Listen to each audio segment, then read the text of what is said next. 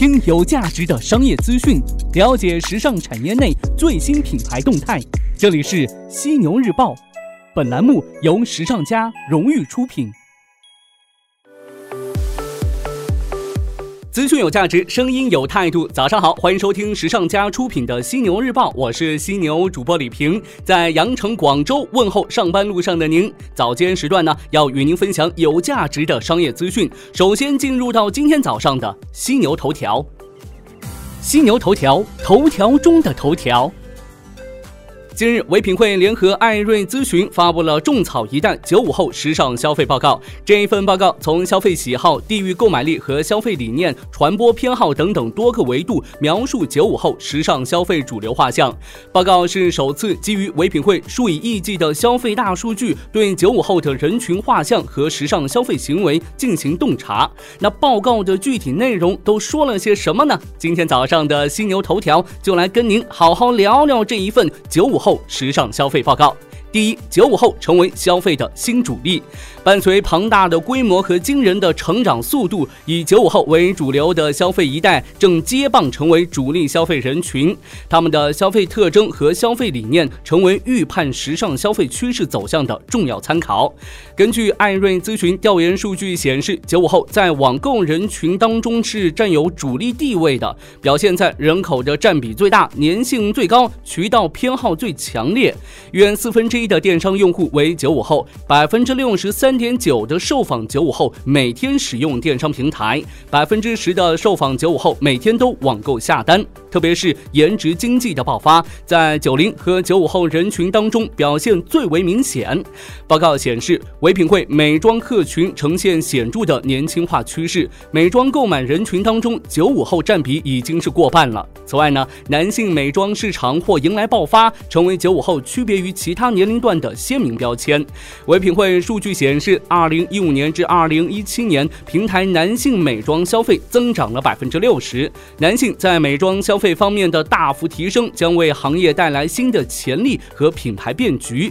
在九五后线上购买奢侈品行为上，唯品奢数据显示，九五后对于奢侈品的需求主要集中于送礼和购买大件产品，首饰和手表销售额占比是最高的。第二，成都、重庆九五后成为消费担当。九五后时尚消费报告显示，无论在消费喜好、地域购买力还是消费理念上，九五后都呈现出与众不同的一面。特别是对社交价值诉求的凸显，让九五后俨然成长为种草领导者。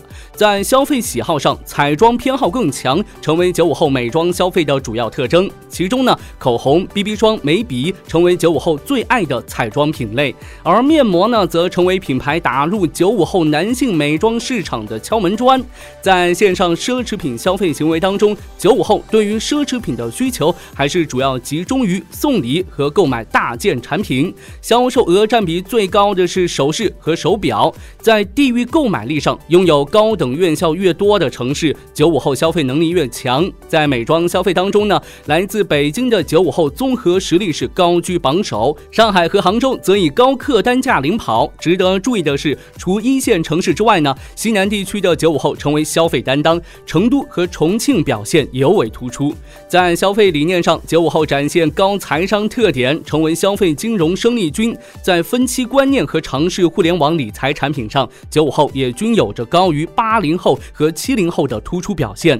唯品会大数据显示，使用唯品花分期消费人数当中，九零九五后比例是远远高于八零和七零后的。此外呢，二零一八年一季度购买理财产品的九五后占比也高于八零后。第三，种草一代引领品牌新变局。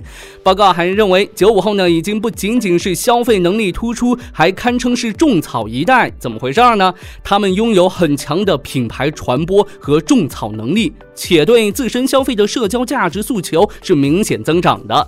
在对九五后消费人群的调查当中，发现百分之四十一点八的九五后表示会向亲朋好友推荐好用的品牌。此外呢，超过百分之三十的九五后透露会。转发有用的资讯和教长辈怎么来使用 App。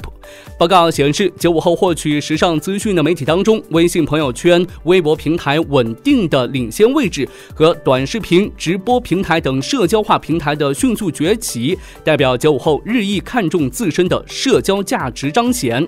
去中心化、点对点的传播，也将更利于品牌和电商平台获取九五后新用户，这将引领消费场景的新变局。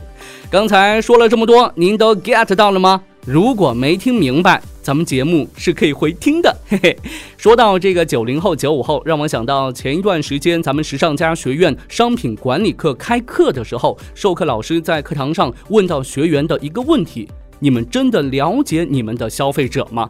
当时现场是鸦雀无声啊。如果咱们连自己的消费者喜欢什么、讨厌什么都不清楚，还能设计出他们喜欢的服装或者是配饰吗？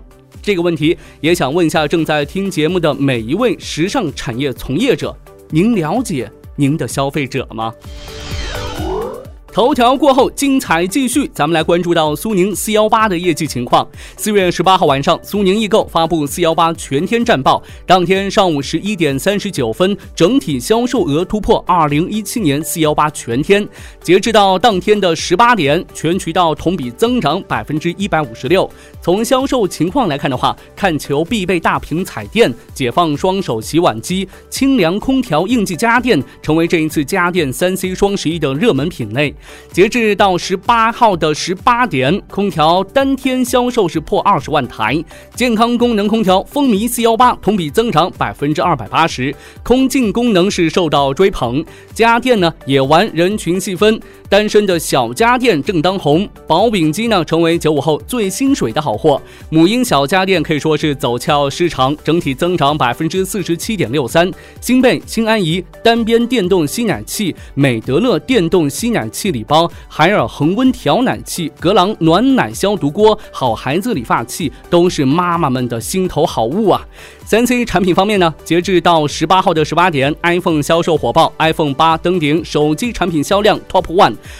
国产手机品牌小米、荣耀、华为、OPPO 及 vivo 排名前列。最抢手的国内手机产品是哪一款呢？是红米五 Plus。智能数码产品，九零后剁手占比是高达百分之四十八。上海剁手党更小资，无人机、单反、智能锁消费力是全国居首。可能这个相比于双十一而言的话，四幺八的动作没有那么大，但是在家电行业，它还是占有一定地位的。四幺八档天，您是否剁手了呢？我觉得我有一个技术部的同事应该特别后悔没有在这个时候剁手。我那个同事呢，上个月买了一部 iPhone 八 Plus 六十四 G 的，花了六千多，但如果现在买的话，五千多应该就能买到了，省了差不多一千多块钱呢。我应该把这条消息告诉他。看着他痛苦的表情，我很是开心呐，嘿嘿嘿嘿。网约车这一块，为促进网约车市场规范有序发展，日前南京市委市政府下发了关于加强出租汽车市场规范管理的意见待拟稿，指出将暂停出租汽车新增运力，暂停登记网络预约出租汽车及暂停办理出租汽车经营许可证。这是国内首个对网络预约出租汽车及网约车的数量管控的政策，与共享单车早期发展类似，网约车的发展呢进入。到了雨后春笋之势。二零一七年以来，网约车入局者纷纷，为抢占市场，不少平台违规操作，威胁着市场的健康发展，也给加大了监管的这个难度。为此呢，作为网约车竞争最激烈的城市之一，南京市下发了首个网约车禁投令，限制网约车的新增投放。那根据意见显示，从二零一八年四月二十号零点起，南京市将暂停出租汽车新增运力。并且呢，暂停登记网络预约出租汽车，这意味着四月二十号以后啊，打算在南京市运营网约车的企业将不能再获取网约车牌照了，并且呢，不能够进行运营。网约车竞争可以说有了新的变局。对于网约车而言的话，现在想要拿到牌照，可能真的没有那么容易了。有评论认为呢，得牌照者得天下，我倒不这么看。提升客户体验，让用户更青睐您，得用户者才能得天下呀。对此您怎么看呢？再来看到这个盒马先生，作为阿里生态对线下超市完全重构的新零售业态，盒马先生正一次一次打破线下门店的行业标准。那这一次呢，是你我在夏天都特别爱吃的小龙虾。盒马先生小龙虾直采经理丫丫近日接受媒体采访时说道：“啊，我们走遍了全国最好的小龙虾产地，一家一家试，一个一个尝，这一季已经吃了上万只。”估计以后都不想再吃了吧？可以看到啊，这个河马买手团队赶赴江苏、湖北、湖南、江西、安徽等省份的盱眙，还有这个泗洪、潜江、洪湖、监利、常州等地，从水质、水域、养殖等各个关键要素入手，筛选最符合新零售标准的合作伙伴。那什么样的小龙虾才是最好的呢？并不是每个人都知道，河马先生小龙虾标准包含了六条，其中呢两条主要针对销售养殖企业的自我约束、清水喂养、科学饲养，规定了小龙虾的生长环境和养殖模式。另外四条除了自我规定之外呢，也为普通消费者选购高品质龙虾提供了参考：个头饱满、腮白肚白、虾黄诱人、肉质 Q 弹。在新零售的背景下，包括小龙虾在内的生鲜商品也逐渐走向标准化、透明化。最终呢，综合考虑各方面因素，河马先生确定了采购标准，保证口感鲜美和品质稳定。在加工上，河马先生的专业的餐饮团队通过标准化、流程化的体系，保证全国近四十家河马门店加工方式、口味标准如一。我已经开始向往河马先生的小龙虾了。但是咱们经常说希望越大失望越大，我还是降低一下期望值吧。不过呢，说到小龙虾，咱们还真得擦亮眼睛选择，毕竟吃坏身体可不是小事儿啊。也祝您每天都有好胃口，吃嘛嘛香。咱们最后来关注到一份百强名单。四月十九号至二十一号，第六届中国上海国际技术进出口交易会将在上海世博展览馆举办。交易会上，全球科技创新中心评估报告也同时发布。报告透露，全球创新城市前二十名当中，北京市位列第九，上海排在第十七，香港紧随其后。报告选取全球知名度较高、经济较发达、创新能力较强的一百六十多个城市或都市圈作为评估的范围。报告评出的全球科技创新中心综合评分百强城市分布于全球三十八个国家，其中呢，北美、西欧和亚太科技创新中心最集中。美国是占据二十六席，超过。过总数的四分之一，德国有九个，中国有八个，分别是北京、上海、香港、深圳、广州、台北、杭州和天津。硅谷的评分是最高的。根据报告分析，创新主体是科技创新中心的核心价值所在。排名前十的全球科技创新中心，无一不是学术大师云集、顶尖企业汇聚、一流高校支撑的城市。提升创新主体能力，汇聚创新资源，并打通基础研究和产业技术的。通道是科技创新中心建设的关键所在。经济发展既是科技创新成果的体现，也为科技创新提供基础和支撑。其质量重于数量，提高附加值和劳动生产率是关键。金融，特别是风险投资，能够有效促进创新创业。创新环境对汇聚创新资源至关重要。优化生态环境，营造文化氛围，加强设施建设，通过加强宣传和促进旅游，扩大城市的国际影响力，都有助于促进全球科技创新中心的建设。报告计划每年发布，通过持续比对，动态反映科技创新中心在全球的演进过程，成为服务全球科技创新建设和。促进国际科技经贸合作的智力支撑。好的，今天早上呢，咱们就聊这么多。想要更全面的了解时尚家、时尚家学院，您可以在微信当中搜索关注“时尚家学院”小程序，同时呢，也有精彩课程等您来约。我是犀牛主播李平，今天晚上的犀牛日报与您不听不散。